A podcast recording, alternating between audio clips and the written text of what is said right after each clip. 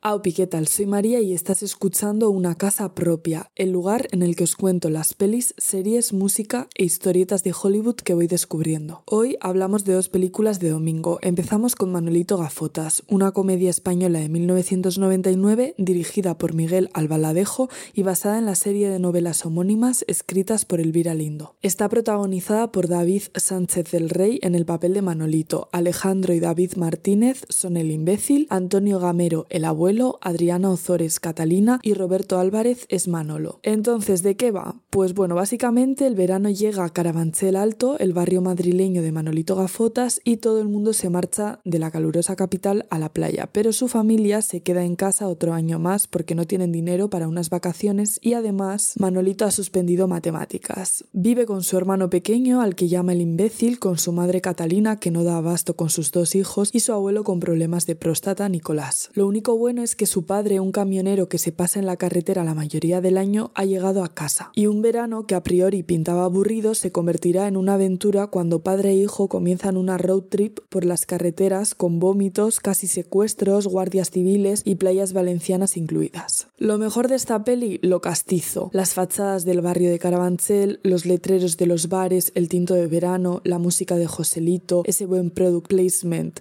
en las sillas de plástico de Coca-Cola de las terrazas, también lo retro, la ves y te recuerda a tu propia infancia y además el principio es muy gracioso. Lo malo bajo mi punto de vista es que a partir de la llegada del padre a casa la película es cada vez más aburrida. A mí al principio me pareció como una genialidad, pero luego a medida que pasaban los minutos decía, uff, qué pereza, cuánto queda, no sé qué, no sé cuántos. Decir que dos años más tarde se estrenó una secuela dirigida por Juan Potau titulada Manolito Gafotas en Mola Ser Jefe. Podéis encontrar ambas en Flixolé y Netflix. ¿Y cuál es la película que Manolito ha visto 25.000 veces? Pues Poli de Guardería 2. Y bueno, yo os voy a hablar de la primera entrega, Poli de Guardería, a secas, que también podréis encontrar en Netflix. Se trata de una comedia estadounidense de acción estrenada en 1990 y dirigida por Ivan Reitman y protagonizada por Arnold Schwarzenegger, Penelope Ann Miller y Pamela Reed. Y en este caso tenemos como protagonista al señor Kimball, un detective solitario, bruto y arisco que lleva años investigando a un traficante de drogas al que quiere meter entre rejas. Kimball se muda a Astoria, Oregón, donde parecen esconderse la exmujer y el hijo del delincuente, y su objetivo es ofrecerle la inmunidad a cambio de que testifique en contra de su ex pareja y para pasar desapercibido y poder encontrar a la mujer, el policía encubierto decide infiltrarse como profesor de guardería. Entonces es como todo el rato este contraste entre lo bruto que él es y lo solitario que es y pues los niños y pues el nuevo reto al que se enfrenta, ¿no? Lo mejor de la cinta pues que es predecible y tiene un final feliz y lo peor que por momentos es demasiado predecible. Además estas dos pelis tienen algo en común, ambas tienen tintes machistas y homófobos y aunque digamos, pero eran los 90 bueno, chica, había mujeres y personas queer en esa época también y hay pelis que ya lo hacían bien en aquel entonces. Entonces frases como estoy en esos días en los que se le corta a una la mayonesa o a mí la Guardia Civil nunca me ha gustado pero ahora que han entrado las mujeres parece que el cuerpo se ha humanizado o simplemente los marcadísimos roles de género son cosas que llaman la atención y chirrían. Y en poli de guardería, por ejemplo, no se pueden creer que un hombre sea profe de guardería y dicen que seguro que es gay. En la versión original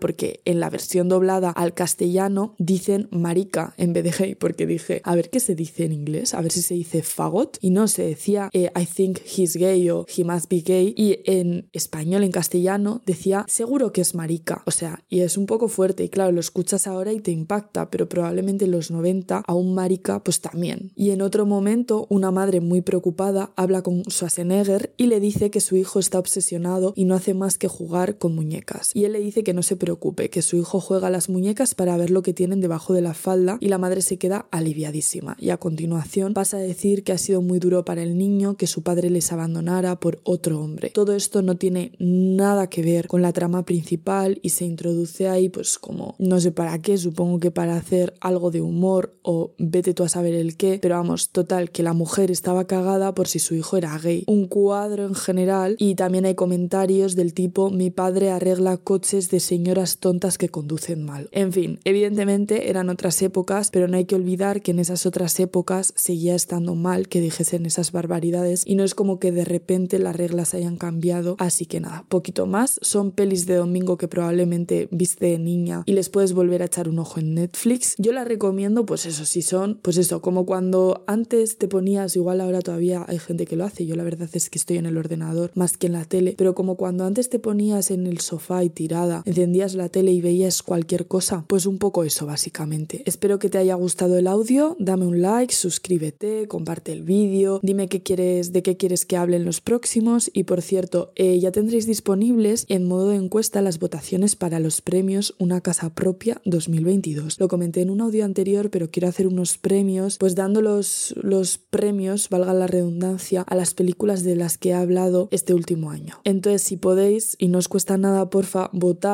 para decidir las pelis ganadoras y así es como más interactivo. Como que no es que yo doy los premios y punto. También decir que Lana del Rey ha sacado una canción que se llama Did You Know There Was a Tunnel Under Oceans Boulevard o no sé cómo se llama, pero bueno, total, que me parece muy bonita. Cuando la escuché por primera vez me gustó, pero sin más. Y últimamente me la estoy poniendo bastante en repeat y cada vez me gusta más, así que os la recomiendo bastante. Y nada, es que ricasco, nos vemos la semana que viene, que tengas un buen día, interactúa conmigo por favor mediante la encuesta, un besito y agur.